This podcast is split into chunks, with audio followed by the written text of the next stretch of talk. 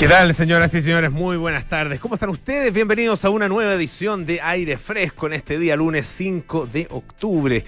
Estamos, como siempre, aquí en Radio Duna, en el 89.7 en la ciudad de Santiago, en el 104.1 en Valparaíso, 90.1 en Concepción, 99.7 en Puerto Montt. Nos pueden escuchar también a través de em, otras alternativas, como por ejemplo la señal 665 de BTR. Pueden utilizar también nuestra aplicación Radio Duna si nos quieren escuchar a través de su smartphone o si van a entrar al computador o a través de cualquier otro dispositivo, bueno, duna.cl. Ahí está nuestra música, todas nuestras canciones, están eh, nuestras noticias, los programas de Radio Duna en directo y también nuestros podcasts, lo mismo que en Apple Podcast, Spotify y las principales plataformas de podcast. Estamos iniciando aquí en aire fresco, pero en general en toda la programación de Radio Duna, una semana muy especial, como ustedes lo habrán escuchado también eh, desde muy temprano en esta jornada, porque estamos celebrando nuestros 25 años de vida. Así es, 25 años, un cuarto de siglo. Ah, claro, Radio Duna comenzó el siglo XX y ya estamos en siglo XXI, bastante avanzadito el siglo XXI. Ah, 25 años acompañándolos a todos ustedes con buena música, con eh, conversación, con entrevistas, con opinión, con diálogo, incentivando además ese mismo diálogo en eh, todo nuestro país. Nos ha tocado ser testigos de acontecimientos importantísimos en nuestra historia eh, y también hemos tratado de colaborar para que esos acontecimientos no solo lleguen a ustedes, sino que lleguen de manera comprensible y generando siempre em, una una posibilidad de encuentro entre las distintas posiciones eh, que tenemos en nuestro país. Y por lo mismo, eh, queremos tal como queremos, hemos querido siempre incentivar la conversación y el diálogo, lo queremos hacer también a través de buenas conversaciones durante esta semana de celebración. Y así lo haremos, espero, eh, durante esta semana aquí en aire fresco. Digo espero porque eh, dependemos, eh, bueno, obviamente de la capacidad que tengamos de generar esa conversación, por un lado, pero también dependemos de las comunicaciones, ah, que como ustedes saben son, son todo un tema en estos días. Pero tenemos muy buenos invitados y les quiero contar un poco lo que vamos a, tener, cuál va a ser nuestro menú aquí en aire fresco durante esta semana. Y hemos querido elegir Em, la verdad que con, con pinzas ah, eh, y también con eh, un gran trabajo de producción de nuestra queridísima Francesca Ravizza, a muy buenos entrevistados, a grandes personalidades chilenas y también em, extranjeras que eh, han tenido un papel muy relevante acá en nuestro país. Vamos a partir hoy con un artista, un eh, pintor, un artista, bueno, múltiple, que comenzó en la música eh, o estudiando música, pero después se pasó al arte en distintas vertientes, pero fue derivando en definitiva en la pintura y es probablemente uno de los artistas más, más internacionales que existen en, que hay en nuestro país. Está vecindado en Nueva York desde hace ya muchísimo años. Estaremos conversando esta tarde con Jorge Tacla aquí en eh, Aire Fresco. Mañana estaremos eh, con eh, un chileno, también otro, otro chileno de exportación, muy, muy joven, que eh, ha estado eh, además eh, trabajando en la innovación desde el emprendimiento y también la ciencia, una combinación de emprendimiento y ciencia. Estaremos con Alejandro Tosigl, que es, él es ingeniero comercial, pero está trabajando en temas que tienen que ver con la salud ah, desde Estados Unidos. Conversaremos también con eh, una destacadísima astrónoma chilena, Paula Jofré, una astrónoma eh, joven, también eh, quien ha sido destacada por distintas publicaciones internacionales como una de las grandes figuras de la ciencia acá en nuestro país. Em, también tendremos como invitada a Christine McDavid, viuda de Douglas Tompkins, ambientalista, una de las líderes de lo que se ha consolidado ya acá en Chile como uno de los proyectos de conservación más importantes, no solo de Sudamérica, sino que probablemente del mundo, la red de parques nacionales que ha sido, em, que, ya es una realidad en la Patagonia chilena. Y para cerrar ah, eh, esta gran lista de invitados, estaremos con otro chileno de exportación, eh, un, em, un escritor. Eh, tremendamente destacado, muy premiado, también muy celebrado, y que justamente este año eh, publicó en marzo una, una, nueva novela, ¿ah? la más reciente de sus novelas, que se llama Poeta Chileno. Em, una novela que em, eh, fue publicada desde México, pero que claro, tuvo como gran enemigo a la pandemia. ¿Ah? porque poquito después de que él publique la novela, bueno, aparece esta pandemia en todas partes y, claro, dificulta probablemente la difusión. De esta importantísima eh, novela de Alejandro Zambra, quien va a ser nuestro invitado del día viernes, el autor de, em, de Bonsai, de Formas de Volver a Casa, de Mis Documentos, Facsímil y otra serie de importantes obras de la literatura chilena. Así que, como ven, eh, tenemos eh, grandes invitados para celebrar estos 25 años de Radio Duna aquí en aire fresco. esta tarde vamos a comenzar, como les decía, en algunos minutos más, em, hablando con eh, Jorge Tacla desde Nueva York. Y partimos el día em, con Enrique Llávar, que me, acompaña acá en el estudio. No les había contado que estoy acá en el estudio. Probablemente ustedes eh, em, lo pueden percibir porque se escucha. Eh, sí, probablemente se escucha un poquito mejor que, que eh, lo que logramos eh, eh, alcanzar en términos de calidad de sonido cuando estamos en, en la casa, no por falta de voluntad nuestra, ¿ah? hacemos todo lo posible, pero bueno, ni por falta de voz Ni, por falta de voz. ni modo tú con todo el empeño, las comunicaciones son las que fallan. Son las comunicaciones que son los, exactamente, son los, son los, los, megas. Ah, nos fallaron los megas o los gigas. Ojalá que tuviéramos gigas, ¿no? Los megas. Los kilos. los Los bytes, dejémoslo ahí. Kike Yabar, ¿cómo estás? Muy buenas tardes, ¿qué tal? Bien, ¿y tú, Polo? Bien, gracias, todo bien. Eh, esta escena, y estaba tratando de, de, pensar cuándo fue la última vez que estuvimos juntos en el estudio y creo que fue en marzo, 12 de marzo por ahí. Mira, harto tiempo. Harto tiempo, ya. Así que, bueno, habíamos estado de, manera telemática conversando estas cosas. Y hoy vengo a hablar de un fin de semana bastante lamentable que tuvimos. Eh, por la caída al río Mapocho de este joven de 16 años de iniciales AJA, eh, que aprecia, uno lo ve en los videos y claramente eh, no sabemos si con dolo o no, pero el carabinero termina por empujar a este joven que cae a la ribera del, río Mapocho, que es alrededor de 7 metros, veintitantos centímetros, eh, una distancia que podría haber sido fatal en todas sus dimensiones. Eh, afortunadamente eh, queda con estas lesiones que son bastante menores, que lo tienen hoy día eh, fuera de riesgo vital, una intervención en sus dos muñecas, una intervención quirúrgica para poder reconstruir las muñecas, pero afortunadamente, según el último parte médico que tenemos, está bien. Y se activa la lista política durante todo el fin de semana incluso acusación constitucional ya completamente anunciada contra el ministro Víctor Pérez, el ministro del Interior. Hoy día hablamos con el senador, o sea, el diputado de la democracia cristiana, el diputado Gabriel Asensio, que decía que ya estaba prácticamente redactada para poder impulsar esta acusación. Recordemos que no se hace y no se lleva a cabo, según decían gente de la oposición, porque ya está corriendo la acusación constitucional contra el exministro de Salud, Jaime Mañalich.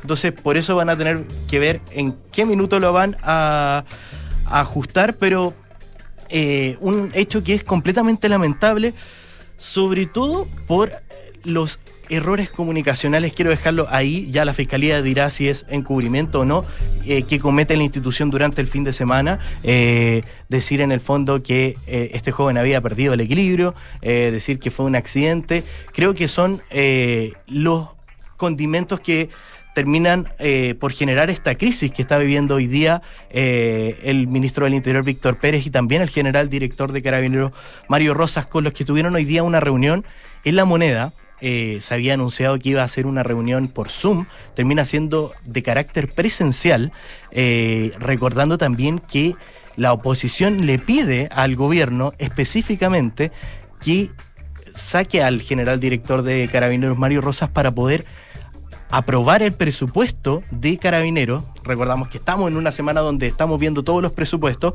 y era un presupuesto que iba a crecer, 2,8% incluso. Entonces, eh, se especulado durante la tarde que hoy día el general eh, Mario Rosas podría dejar su cargo, cosa que finalmente no pasa. Y hoy día lo podemos ver que está junto al ministro del Interior en la Comisión de Derechos Humanos del Senado, de entregando las explicaciones. Cosa muy grave porque distintos eh, organismos de derechos humanos, incluso la Oficina del Alto Comisionado de Derechos Humanos de Naciones Unidas, a través de su vocero para esta zona geográfica del planeta, le pide al gobierno hacer una investigación exhaustiva y indica que hay una preocupación que tiene el organismo por el continuo y, incondicional respaldo que ha tenido el gobierno a las fuerzas de orden y seguridad, haciendo alusión no solamente a este episodio, sino también a lo que fue el caso Catrillanca, cuando durante semanas se decía que esto había sido un enfrentamiento entre el comunero mapuche y este equipo del GOPE eso es lo que está preocupando y, decanta esta gran crisis. Claro, no solo está el problema del carabinero Zamora, ¿no es cierto? Ah, eh, ese es, eh, es, un elemento de este episodio, em, pero el que eh, termina por generar un involucramiento aún mayor son los elementos posteriores a que dan cuenta de un eventual encubrimiento y también, como tú decías, los errores comunicacionales ah, posteriores em, y, en el, la, la crítica que se hace desde el exterior, eh, está esta, mm, este respaldo em, eh, que, es un, respaldo eh, incondicional prácticamente que tiene siempre el gobierno en relación con las actuaciones de carabineros. Y uno dice, en cada episodio nuevo, uno dice, bueno, hasta cuándo, ¿no es cierto? ¿Cuánto más va a estar dispuesto el gobierno a respaldar eh, la actuación en general de carabineros y específicamente eh, la, mm, el, mando de eh, Mario Rosas? han dicho otros, esto aquí no se trata de cambiar uno por otro, ¿no es cierto? de, sacar a de sacar a, Mario Rosas y poner a otra persona, sino que aquí lo que necesita Carabineros es una transformación mucho más profunda, como tú mencionabas. Ah, vamos a ver efectivamente si es que eso se, se produce o no, ah, porque, mm, claro, transformaciones profundas y la verdad es que llevan siempre llevan mucho tiempo y hacerlas en, en épocas, en momentos donde eh, la disputa está demasiado caliente. Estamos frente a un proceso constitucional, estamos en un mes en que se sabe que eh, va a ser complejo, que ya está siendo complejo, ah, con varias elecciones por delante, ah, es eh, realmente el momento de abordar una, una, transformación de fondo de, de carabinero. ¿Están dadas las condiciones? Ah, yo la verdad que lo pongo en duda. Bueno, y, y el problema, otro problema que tiene también el gobierno a la hora de tomar decisiones sobre si sacar o no al general Mario Rosas es el poco tiraje que tiene el alto mando. Recordemos que el general Mario Rosas eh, estaba como en la segunda línea del alto mando, es un general director de carabineros que tiene 53 años. En promedio, los comandantes en jefe, los generales directores, tienen 60 años. Es un, un tipo que es muy joven para el cargo que tiene, porque recordemos que para el caso Catrillanca, eh, el ministro Chadwick junto con el presidente Sebastián Piñera en la época decidieron sacar a 21 generales del alto mando para poder generar esta sabia nueva, querían tratar de hacer como cambios institucionales con eh, la gente en el fondo, con esta cosa de mostrar como muestra de fuerza.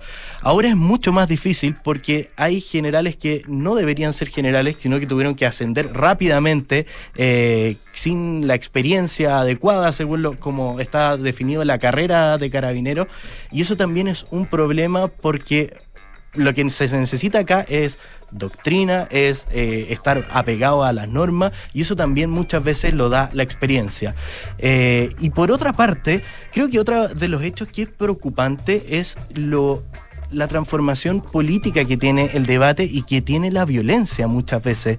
Eh, creo que este es un minuto en el fondo donde los hechos de violencia terminan siendo politizados. Hoy día eh, la, fiscal Chong, que es la fiscal que lleva la causa contra el carabinero Zamora, se le hizo divulgación de, su, de sus datos personales, su teléfono y todo el tema, aluciendo de que ella estaba haciendo una investigación política sobre el tema y que quería eh, perjudicar a carabineros. A mí me parece que la fiscal Chong es una profesional reconocida por lo profesional que es para hacer las investigaciones, por lo exhaustiva que es para hacer las investigaciones, y no creo que un fiscal de la República quiera hacer una investigación de carácter político. Y están todas las pruebas a la vista de que por lo menos lo que dijo Carabinero el fin de semana no fue de la manera que se dio. Este joven lamentablemente fue empujado y si uno se fija en la trayectoria, incluso, que es lo que dijo el juez para dar esta sentencia, las manos del carabinero terminan por traspasar la línea de la reja del río Mapocho. Ya pues, Quique, eh, vamos a ver cómo evoluciona esto. Eh, la verdad que podría ser cosa de horas para que tuviéramos eh, noticias. Hay que estar tremendamente atentos. Muchas gracias, Enrique Llávar, aquí en Aire Fresco. Muchas gracias, Quique. Gracias a ti, Polo. Em, oye, vamos a escuchar un poco de música. Em, este es un, bueno, es un clásico de, de mm, Radio Duna, también de Aire Fresco. y ha hecho noticia últimamente porque está sacando un nuevo disco. Em, ha presentado ya dos canciones nuevas, Letter to You y Ghosts. Em, de hecho, el nuevo disco se llama Letter to You. Em, y eh, hoy día se anunció que el día 23 de octubre, en un par, un par de semanitas más, no solo va a salir el disco nuevo, sino que además va a salir un documental, ah, em, un documental de Apple, ah, eh, una película original de Apple, que eh, va a ser presentada a través de Apple TV más Em, y que muestra eh, la realización de eh, este álbum. Ah, eh, es un álbum que Bruce Springsteen, ah, de él estamos hablando, grabó junto con The Street Band en su casa allá en New Jersey y que, em, bueno, no solo habla, no, solo es la grabación misma del, del álbum, sino que también conversaciones, em, reflexiones, termina siendo una especie de tributo a la banda, un tributo a la música em, y también al propio rol que eh, Bruce Springsteen ha, tenido en, eh, en, esta música. Es eh, una película dirigida por Tom Simney, que es em, un director que ha estado em, detrás de, por ejemplo, Springsteen on Broadway, el documental que, se, puede todavía ver en Netflix. ha estado también detrás de Western Stars. Ah, en la película anterior de, Springsteen, en que hablaba también eh, de su más reciente álbum, el previo a Letter to You, y, em, también es, el director de The Gift, The Journey of Johnny Cash, ah, otra, otro de sus films. Así que em, disco, canciones todas absolutamente nuevas, ah, grabadas el año pasado, a fines del año pasado, y con documental de compañía. Y de Bruce Springsteen, vamos a escuchar a continuación I'm on Fire.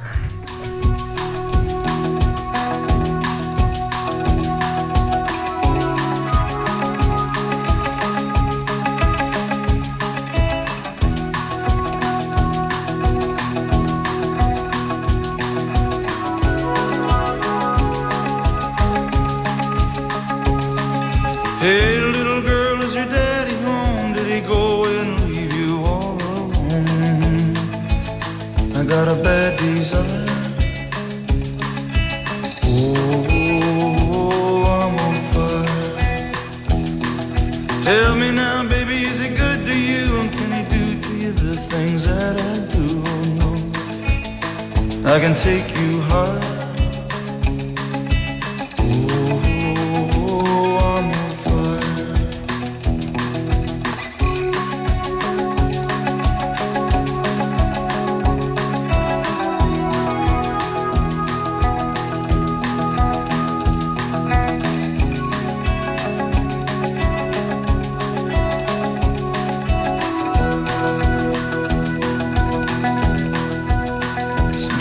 Like someone took a knife, baby, edgy and dull, and cut a six-inch valley through the middle of my skull. At night I wake up with the sheets soaking wet and a freight train running through the middle of my head. Only you cool my desire.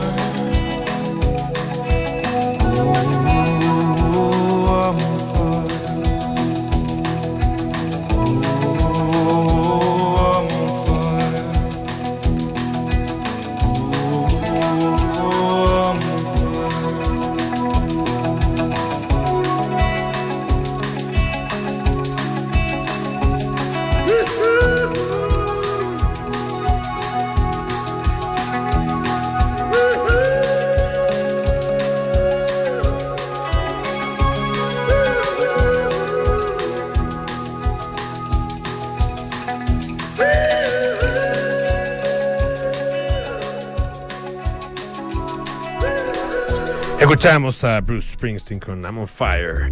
Esto a la espera, por supuesto, de las novedades de Bruce Springsteen. Vienen eh, ocho canciones más, aparte de las dos que ya conocimos, hay que se las hemos presentado más aquí en aire fresco en, su nuevo álbum.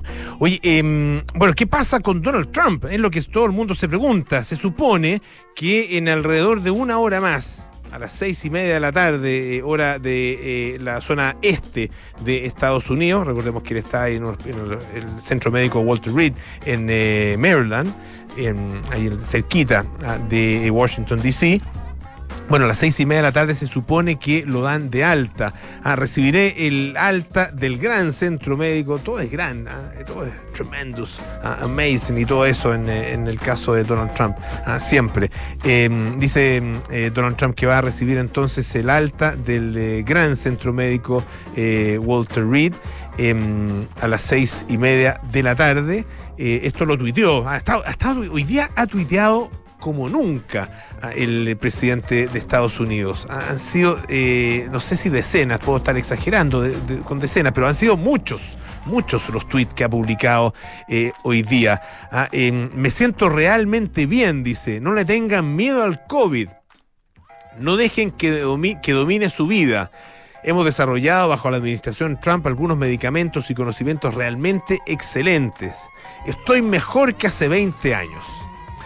Ah, bueno, em, él está siendo, tratado por eh, un, equipo de más de más de 12 médicos, ah, em, tanto en el hospital como en la Casa Blanca. Em, tiene su propia eh, unidad eh, de emergencia, así que está muy, muy bien cuidado, bueno, muy cuidado, ah, muy, muy vigilado también.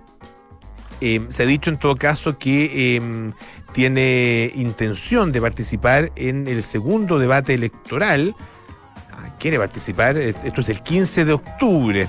Ah, em, lo, ha dicho uno de los portavoces eh, de la Casa Blanca.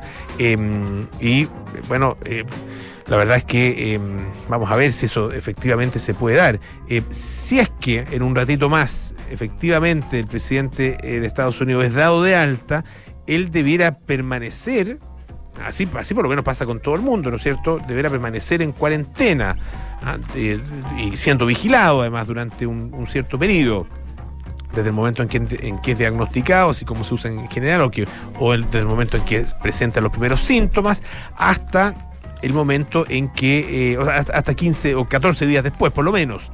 Ah, eh, eso da más o menos, más o menos eh, al 13, 14 de octubre. O sea, podría eventualmente estar en, eh, condiciones. Ah, eh, vamos a ver si efectivamente esto se, esto se va a dar. Eh, a él lo han tratado con distintas dosis de, antivirales, de, particularmente de Rem, Remdesivir y también con esteroides.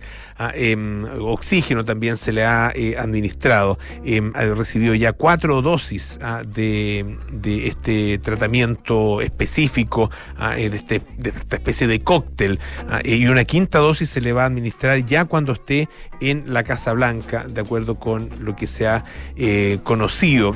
Em, dice el, el, médico de cabecera de Donald Trump, Sean Conley, Dice que durante las últimas 24 horas el presidente siguió mejorando, han pasado más de 72 horas desde su última fiebre, aunque es posible que todavía no esté completamente fuera de peligro, el equipo y yo estamos de acuerdo en que todas nuestras evaluaciones y lo que más importante es su estado clínico confirma que es seguro el regreso del presidente a casa, donde estará rodeado de atención médica de primera clase las 24 horas, los 7 días de la semana.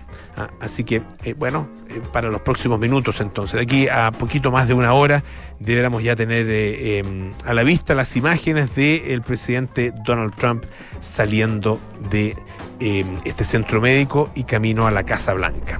Oye, en, otro tema completamente distinto, ¿cuánto estarían dispuestos, dispuestos ustedes a pagar por una botella de agua? Bueno, obviamente va a depender de las condiciones, ¿no? Si uno está, eh, no sé, eh, para poner, para utilizar un, cliché en medio del desierto, obviamente uno estaría dispuesto a dar la vida prácticamente a por eh, una, botella de agua, pero en condiciones relativamente normales. Pensemos en un restaurante. Bueno, em, fíjense que hay, hay un crítico de, mm, em, un youtuber ah, y crítico de restaurantes, ah, que eh, español, que se llama Pablo eh, Cabezali.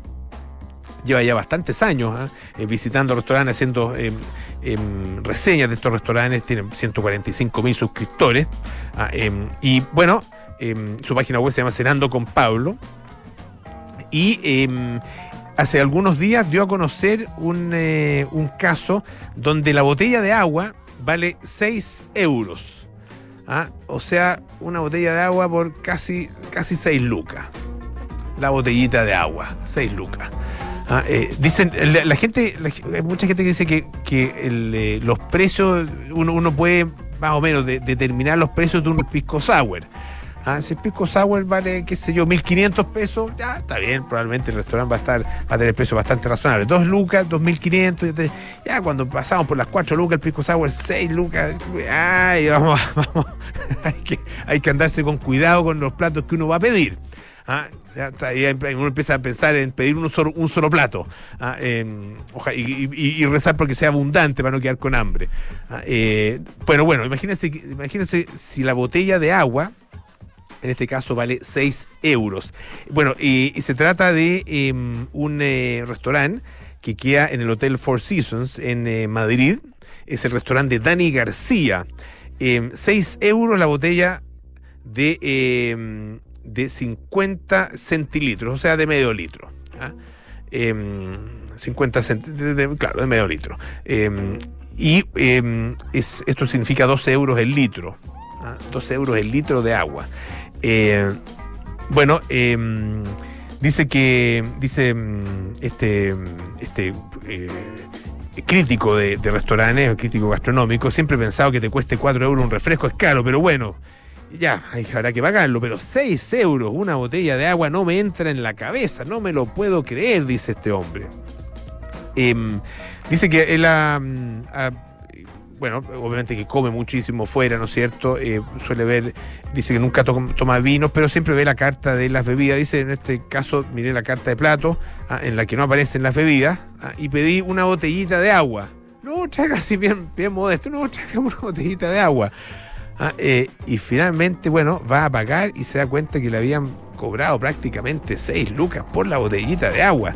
Ah, em, dice que ha estado en otros restaurantes de Dani García, ah, eh, pero nunca había pagado eh, ese precio, 12 euros el litro de agua. El, agua es un agua, sí, especial, no es agua a la llave. Eh, se llama, el agua se llama Water Numen, o Numen, no sé cómo se dirá, Numen, que es un agua mineral natural premium procedente de los montes de Toledo ¿ah? y que se vende en, el, eh, en, el, comercio normal, se vende prácticamente a 2 euros, o sea, cerca de 2 mil pesos. ¿ah? 1800, 1900 pesos. Según eh, Faustino Muñoz Soria, que es sommelier y que eh, enseña agua, enseña sobre agua, digamos. Ustedes saben que existen los sommeliers de agua, los catadores de agua. él le enseña en la Escuela de Hostelería de Barcelona eh, dice que el agua es común y corriente, eh, un agua absolutamente normal. Em, claro que tiene un bonito diseño en la botella, pero eh, dice que el contenido es blando, hiposódico, con débil mineralización. Dice, es un agua sencillita, que desde mi punto de vista no está entre las aguas premium. No me entusiasma, pero el precio Dice, no me parece caro teniendo en cuenta el lugar donde se toma. Obviamente que eso siempre hay que considerarlo. ¿ah? El agua eh, va a depender efectivamente del de, eh, lugar donde uno se la toma. ¿ah? No, no es lo mismo comprarla en el supermercado tomar el agua de la llave, eh, comprarla en, un, eh, o pedir una botella de agua en un restaurante de una característica o de un restaurante de, alta gama, como, como podríamos decir, ah, eh, que es este restaurante ahí en el Hotel Four Seasons de Madrid. Dice que al, restaurante le da mucha categoría tener aguas de esta, de esta clase, tener sobre todo carta de agua, ah, y uno descubre con el tiempo que no todas las aguas son iguales. Ah, em, de hecho, Em, este eh, que yo les mencionaba, tiene una, mm, una un libro em, que se llama Aguas del Mundo. Tiene varios libros, en realidad eh, analiza más de 150 manantiales de aguas envasadas que hay solamente en España. ¿Ah? Em, y dice que bueno, este restaurante se inauguró el 25 de septiembre, está nuevecito, nuevecito, ¿ah? de paquete. Em, y ahí, bueno, está en el Hotel Four Seasons, ¿ah? que es y el primero de esta legendaria marca de lujo en España. Dani García, este hombre, este dueño de restaurantes, ganó tres estrellas Michelin en la guía del año 2019 para su restaurante en Marbella. Pero bueno, eso eh, fue eh, hace ya un tiempo, el año 2018, anunció su cierre para embarcarse en nuevos proyectos en distintas partes del mundo, entre ellos este hotel ahí, en este restaurante, el Hotel Four Seasons en Madrid. Un lugar que, bueno, dan ganas obviamente de conocerlo, pero claramente hay que juntar sus pesitos para hacerlo. Oye, em, vamos, a, vamos a hacer una pausa. A la vuelta estaremos conversando con Jorge Tacla, destacadísimo eh, artista eh, chileno que está vecindado desde hace ya muchísimos años allá en Nueva York. Esto es parte de nuestra conmemoración, nuestra celebración de los 25 años de Radio Duna. Todos hablan de una nueva normalidad, pero ¿será posible? Bueno, AirLife cuenta con una tecnología única que elimina hasta el 99,99% de virus, hongos y bacterias en aire y superficies. Respira AirLife en tu auto, oficina y espacios públicos para que te sientas tranquilo. Vuelve con AirLife. Más información en airlife.com. La Universidad San Sebastián presenta la nueva Facultad de Diseño Digital e Industrias Creativas. Sus tres carreras son diseño de productos y sistemas inteligentes, diseño digital de servicios y animación digital. Conócelas en www.uss.cl. ¿Estás esperando la mejor oportunidad para invertir?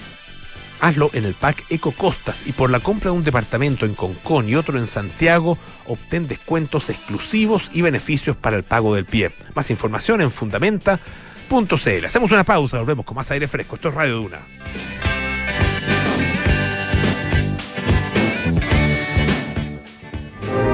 Vuelve a encontrarte con el taco de la mañana, con tu programa de radio favorito, con el ¿Cuánto falta? y con el malabarista de la esquina. Nueva normalidad. Vuelve con AirLife, eliminando en aire y superficies hasta el 99.99% de virus, hongos y bacterias. 25 años sanitizando oficinas, espacios públicos y autos en más de 10 países. Pide la sanitización AirLife en el concesionario de tu marca. Más información en airlife.com.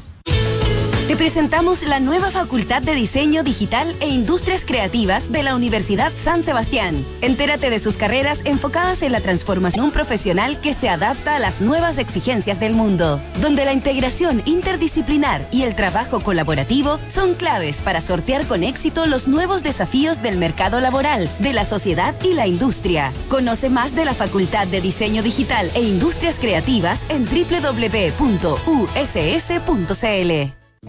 En Inmobiliaria Fundamenta te entregamos la oportunidad perfecta para vivir hoy con una gran ubicación en Las Condes. Ecotempo, con amplios y cómodos departamentos conectado con todo lo que necesitas. Conoce nuestros descuentos exclusivos y beneficios para el pago del pie. Compra ahora y aprovecha esta gran oportunidad de vivir en un proyecto de Fundamenta con el sello Best Place to Live. Conoce más de nuestros proyectos en fundamenta.cl. Tu felicidad nuestro compromiso. Si estás buscando tu próximo Mercedes-Benz, ahora puedes conocerlo online y recibirlo sin moverte de tu casa. Te presentamos Venta Online. Encuentra el Mercedes que estás buscando sin moverte de donde estés en ventaonline.kaufman.cl. Somos Mercedes-Benz y por eso vamos. The best or nothing. Todos nuestros autos son sanitizados periódicamente para prueba y antes de su entrega. Entonces Colón iba cruzando el océano cuando de pronto... ¡Mamá, mamá! El Martín me quitó el computador otra vez. Mentira, mamá. Yo lo estaba usando primero. Estar en casa puede ser mucho más fácil. Todos los días de octubre, 30% de descuento comprando con tu tarjeta de crédito Visa Scotiabank en grandes tiendas. Además, paga hasta en 12 cuotas sin interés. Scotiabank, la libertad de elegir tu mundo. Promoción válida todos los días de octubre de 2020 con un tope de descuento de 20.000 por cliente. Cae 1,46%. Costo total del crédito 302.376 pesos calculado en un monto de 300.000 en 12 cuotas. Infórmese sobre la garantía de los depósitos en su banco en cmfchile.cl. Si tienes padres mayores, escucha. ¿Crees que el aislamiento social por la pandemia afectó la vitalidad de tu mamá? ¿Te preocupa la falta de actividad de tu papá? Live Up promueve la autonomía de las personas mayores con servicios a domicilio de compañía y apoyo que incluyen actividad física y cognitiva. Visita www.liveup.cl. Live Up, independencia de tus padres, tranquilidad para ti. El próximo domingo 25 de octubre, Chile tendrá un plebiscito nacional. Ese día, en dos cédulas electorales diferentes, podrás decidir si apruebas o rechazas la elaboración de una nueva constitución política para el país y la forma en la que ésta se debiera redactar, a través de una convención constitucional o una convención mixta constitucional. Infórmate en www.plebiscitonacional2020.cl. Servicio Electoral de Chile. Elige el país que quieres.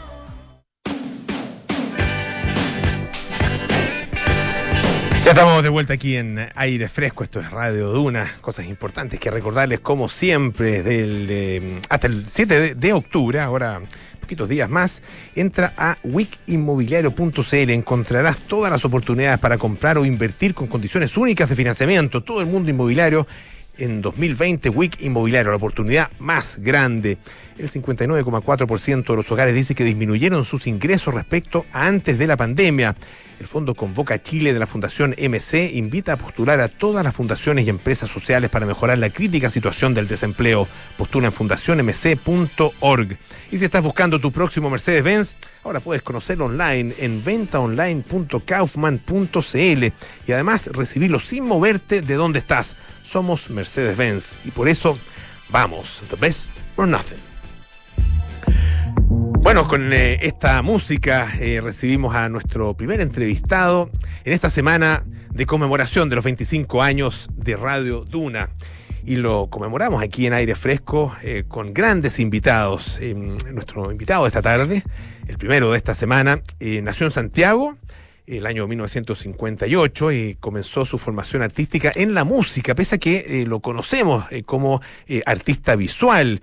Él comenzó formándose en el Conservatorio Nacional, después ingresó a la mm, Facultad de Bellas Artes en la Universidad de Chile y mm, algunos años más tarde, el año 1981, se instaló en Nueva York. Ah, y ha estado moviéndose entre Nueva York y, nuestro país, em, pero básicamente instalado allá, convirtiéndose en uno de los artistas más digamos, internacionales de nuestro medio. Ha recibido múltiples premios, ha sido becado por importantísimas instituciones y además ha expuesto en algunos de los museos y las galerías más importantes del mundo. Y hoy está presentando, de hecho, una eh, interesantísima exhibición en la Galería Sabrina Amrani de Madrid, se llama Señal de Abandono, la que además está acompañada por una muestra online ah, que lleva como nombre de la música a las cenizas. Estamos esta tarde con Jorge Tacla. Jorge, bienvenido, muchas gracias por estar aquí en nuestro programa. Muy buenas tardes. Muy buenas tardes, muchas gracias a ustedes y eh, feliz aniversario, felicitaciones por este trabajo que llevan haciendo hace 25 años. No, muchísimas gracias a ti. Em, la verdad es que, claro, nos interesa em, conversar en esta en estos días con, eh, con, personas que tengan una mirada sobre lo que ha pasado, no solo durante estos 25 últimos años, sino que eh, en general una mirada sobre lo que ha pasado también en nuestra historia y nos ayuda a proyectar lo que viene. Y quería partir esta conversación, em, bueno, revisando tu propia historia, tu propia obra, pero partiendo de una frase tuya.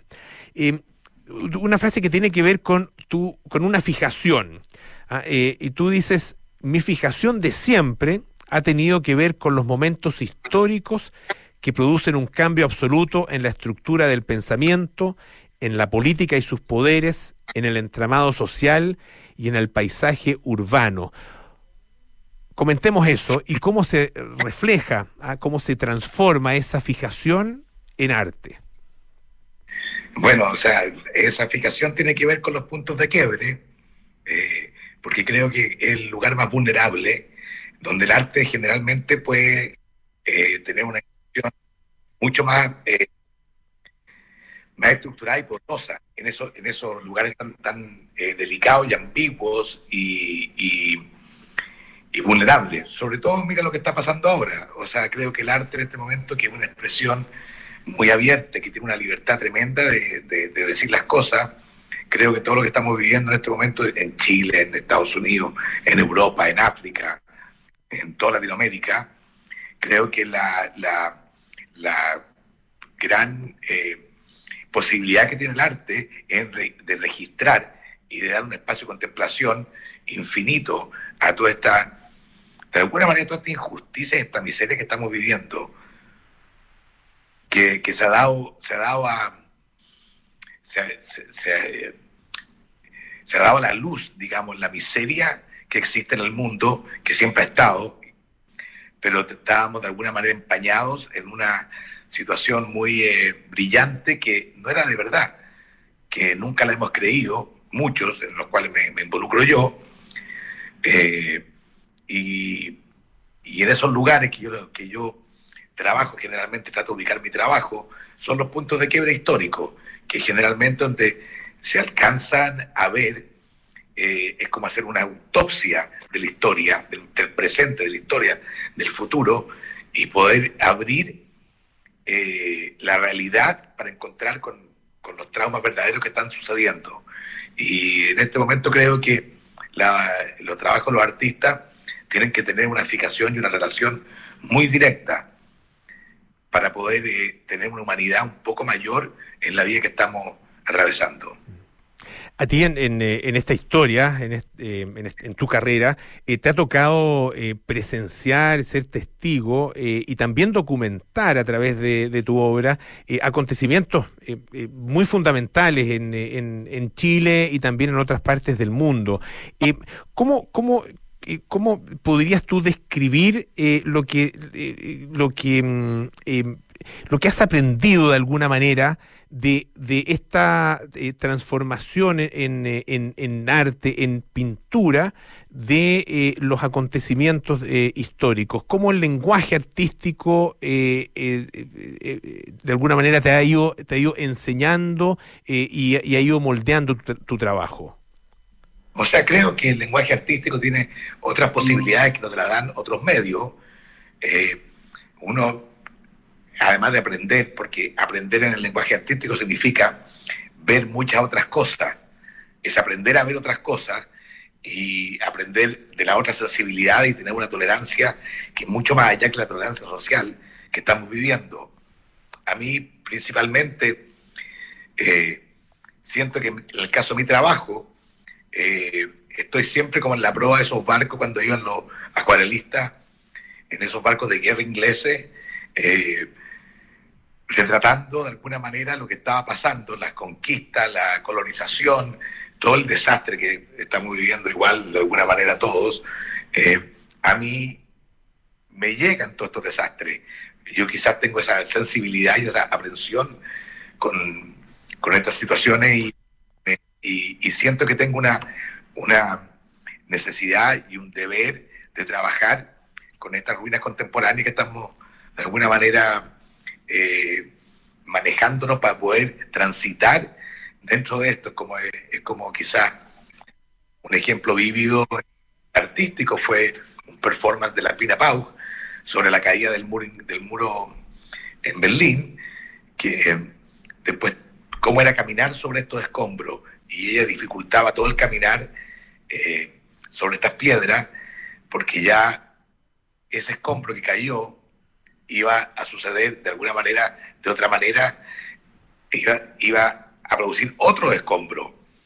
Entonces era como acostumbrarse a caminar en los escombros para poder estar más sólido, más, más acostumbrado a seguir en, el, en, ese misma, en esa misma dirección. Y mi trabajo hace como una metáfora y hay una, y hay una coyuntura con, la destrucción, no solamente la creada por el hombre, la creada por la naturaleza, como una fuente de vida, como una fuente de aprendizaje, eh, porque desde mi trabajo se aprende desde el dolor, no desde la felicidad. Estamos conversando con el artista visual Jorge Tacla, esto en el marco de la conmemoración, la celebración de los 25 años de Radio Duna.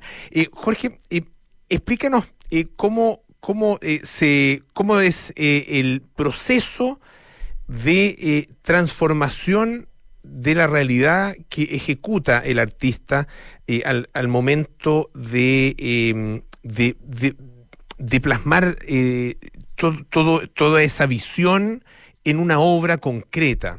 Eh, de alguna manera, eh, ¿cómo, cómo, cómo, cómo, se transporta ah, eh, esa, em, esa emoción, lo que está de alguna forma en las vísceras, ¿no es cierto? Cómo se va transportando hasta el pincel y hasta llegar al soporte final, que puede ser una tela, que puede ser un, eh, papel, un cartón, una madera, bueno, distintos, eh, soportes, ¿no es cierto? Y se convierte en algo que nosotros mismos, ah, como espectadores, podemos ver y podemos palpar. O sea, yo creo que cada artista tiene su propia metodología, metodología y rutina de trabajo eh, para, poder, para poder llegar a, estructurar la imagen de la obra. Y la, no la imagen, solamente la materialidad es una, una parte muy erudita de la obra, eh, que es lo que, le da, lo que le da cuerpo. En el caso mío, yo trabajo, o sea, de partida para mí la lectura es fundamental, no la lectura no la lectura inmediata, sino que la lectura de, bueno, de, escritores que admiro, y parto con eso prácticamente todos los días, y después voy, trabajo con, asistentes en el taller que vamos juntando información eh, de todo lo que está sucediendo, de lo que yo, a mí me interesa de lo que está sucediendo, lo que yo quiero eh, focalizar. Y hacemos carpetas de trabajo, vamos, vamos eh, buscando toda la información y yo después voy haciendo un registro fotográfico, tanto por, lo, por las imágenes que me llegan por los medios, como por las imágenes que me mandan personas que están en los lugares, que he creado una, una, red de relaciones bastante eh, amplia. Y cuando tengo toda esa información, eh, hago una impresión de todas las imágenes y, empiezo a trabajar con esas imágenes, a moverla, a manipularla, a, a buscarle un sentido y paso un buen rato hasta que puedo estructurar una tela, pero trabajo al mismo tiempo en varias telas al mismo tiempo, simultáneamente. Entonces siempre hay una actividad como, como una biología constante en, el trabajo. O sea, mientras que estoy haciendo una investigación, están pasando otras cosas en otras telas que ya están, de alguna manera, han sido expuestas a la investigación. Y una, eh, me, una, una obra me hace... Eh, entender otra obra y ver los procesos de otra obra, lo que sí que yo trabajo en, varios sistemas diferentes. O sea, eh, no, no se resuelven con la misma materialidad y la misma metodología las obras que hago. Por eso trabajo en diferentes series. Y la materialidad, la materialidad de las obras tiene que ver con los procesos que estoy, que se están viviendo, que están ocurriendo. O sea, por ejemplo, cuando pasó el 2001, el 11 de septiembre, con las Torres Gemelas acá, eh, la nube que se veía en el cielo, una nube cargada de cemento y de, y de esencia humana. Esa nube yo eh, siempre me pregunté cómo la puedo cargar yo pictóricamente y empecé a trabajar con otra materialidad, con materiales que se rechazaban a sí mismos por una cosa molecular y así prácticamente todas las, las eh, intervenciones que hago materialmente en mi trabajo eh, tienen que ver con una búsqueda del acontecimiento, del lugar propio, del lugar físico. En mi campo de batalla caben todas las posibilidades. Y de esas posibilidades yo tengo que hacer una edición que es enorme, que es súper compleja, para, para poder llegar a una identificación con la propuesta. ¿De qué manera, Jorge, em, estamos conversando, les recuerdo, con el artista visual Jorge Tacla, ¿de qué manera te sientes conectado con, eh, con las tradiciones eh, de la pintura y con, y con qué tipo de tradiciones te sientes más cercano? Mm, o sea, eh, imposible no sentirme conectado con las tradiciones de la pintura. Lo que pasa es que hay muchas tradiciones en la pintura. Y dentro de las tradiciones cada uno tiene un acercamiento con ciertos eh, artistas. O sea, yo me siento muy identificado con la pintura del, del, trauma, del drama. O sea, me siento muy identificado, admiro mucho el trabajo de Goya, por ejemplo, eh, por ponerte un caso de una cosa más histórica. Eh, pero igual creo que hay muchos artistas de otras épocas que en este momento están teniendo relevancia súper importante porque el trabajo pictórico eh, tiene, una, tiene, tiene la manera de resolver la imagen, no está en ninguna de las otras propuestas, ni en fotografía, ni en instalación, ni en performance, ni en cine. Quizás tiene una relación con el cine mucho más directa que con otra de, de, de las propuestas artísticas. y es una continuidad del cine, o el cine es una continuidad de la pintura, pero la pintura tiene una, estabilidad enorme. Lo que pasa es que además se confunde porque ha sido llevada a lugares muy, muy, eh, eh, muy poco, eh, muy comunes, porque hay 8 mil millones de pintores ahora, hay, hay una tendencia al objeto pictórico que es muy desagradable pero generalmente, oye, uno tiene que quedarse con las cosas que son eh, que tienen una importancia mayor que eso y, un peso específico que está mucho más allá que eso. Y creo que para mí históricamente la pintura tiene una complejidad enorme y la emoción que tengo cuando veo una buena pintura va más allá que cualquier otra de las otras emociones. Y en, en ese sentido, ¿Y cuáles son los, los para, esto desde el punto de vista de, del espectador, ¿ah? de quien aprecia una, una pintura? Eh, ¿Cuáles son eh, los, eh, los, los elementos que, que, debieran resaltar? Em, de alguna manera, ¿qué mirar cuando se mira una pintura? es complejo, ¿ah? porque ahora hay, una, hay, una, hay un espectro demasiado amplio eh, hay pintura que es muy fácil, que es pura, eh, que es solamente superficie. Eh, a mí yo creo que la gente tiene que buscar como una profundidad mucho mayor en las capas y además tiene que estudiar, tiene que tener conocimiento de poder entender cuáles son las articulaciones de la pintura para hacer una pintura interesante. Pero como hay tanta imagen, tanta información, y tanta rapidez, la pintura generalmente tiene una emoción mucho más contemplativa que otra, o sea, la música emociona mucho más rápido, la pintura es mucho más contemplativa, eh, y creo que ese estudio que hay que hacer, hay gente que le da mucha flojera hacerlo, entonces se advierte una situación bastante liviana en la opinión pictórica de muchas personas al no tener esa información y esa cultura de poder apreciar el trabajo pictórico. La pintura es muy compleja, muy difícil y tiene una profundidad de capas y de, y de conocimientos histórica. Eh, ahora, claro, como te comentaba anteriormente, hay tanto ahora que confunde, porque muchas veces una obra que no tiene peso, al lado de una obra de peso, la diferencia no es tan grande si uno no tiene la capacidad eh, eh, la educación como para darse cuenta de eso. Porque la artesanía en la pintura está en todas partes. Es como, es como aprender un oficio. Pero la pintura no es eso. La pintura es otro, se cataloga de otra manera, tiene otros códigos, la verdadera pintura. Ahora, eh, claro, y además que eh, está eh, no solo la, pintura de alguna manera em, em, exhibida ah, de, de de formas muy, muy diversas, sino que además la, la propia pintura de alguna manera compitiendo con eh, eh, imágenes que provienen de fuentes múltiples. Ah, vivimos en un mundo cargadísimo de imágenes, ¿no? Em, donde, donde la pintura también tiene un, eh, en, ese sentido, ocupa un, un cierto espacio. ¿Crees que, que va a haber, que hay una, una persistencia futura de la pintura? ¿Tiene futuro? La, pintura a partir, digamos, de lo que de lo que has estado señalando? No, o sea, la pintura no es que la pintura es el futuro, como son las otras propuestas artísticas.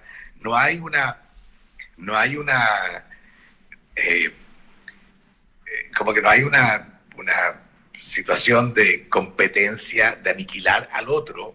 No, todos están esperando que el otro haga lo que tú, lo que tú quieres admirar, lo que tú quieres realmente ver y todos se alimentan entre sí. O sea, por ejemplo, ahora, en este momento, yo fui el día, el día sábado eh, a ver bastantes galerías, eh, todo muy vacío, entra de una persona, eh, todos con máscara, todos limpiándose las manos, pero realmente la, las galerías estaban vacías. Pero en todas las galerías que fui, galerías de punta, de vanguardia, todas estaban poniendo pintura, todas. Y de alguna manera, todas las obras que estaba, que, pude ver, tienen que ver un poco con todos los procesos sociales que estamos viviendo en este momento. Eh, eso no significa que la propuesta de la pintura es la propuesta que está en este momento de más avanzada, no. Así como las instalaciones, el cine, el video, la danza, están todas mezclándose. Todos están ocupando todos los medios, porque la pintura igual está ocupando otros medios. Se está ocupando otros medios para alimentarse, así como los, medios más eh, poco eh, acostumbrados socialmente en la, en la propuesta artística, pero que ya son totalmente clásicos. Una instalación es un clásico eh, casi como la pintura. No se pueden llevar a diferentes terrenos, sino que todos los medios artísticos están haciendo lo posible por formar y por, eh, y por estructurar las imágenes que corresponden para los tiempos que estamos viviendo. Una última pregunta, Jorge. Em, ¿qué, ¿Qué pasa con el rol del propio artista? Eh, va más allá, debe ir más allá eh, de, lo, que, lo que dice a través de su obra. Es importante su, su compromiso eh, con los tiempos y con el momento que se vive, más allá de, lo que expresa a través de su lenguaje artístico. Eh, yo creo que donde está el lugar más expresivo del, artista es en su lugar artístico, pero igual el artista tiene que ser un carajo en todos los sentidos. O sea, tiene que ser una persona totalmente cruda, fría, psicópata, eh, desde, un lugar, desde una estructura artística. Porque finalmente tiene que, tiene que ser la, la, la propuesta de lo que no se encuentra en los otros lugares que estamos habilitando. Y creo que el lugar del artista, sobre todo en momentos crudos como los que estamos viviendo en todas partes, es un lugar fundamental. O sea, nosotros los artistas estamos acostumbrados, estamos acostumbrados a pasar lo pésimo. Estamos acostumbrados a, arriesgar todo.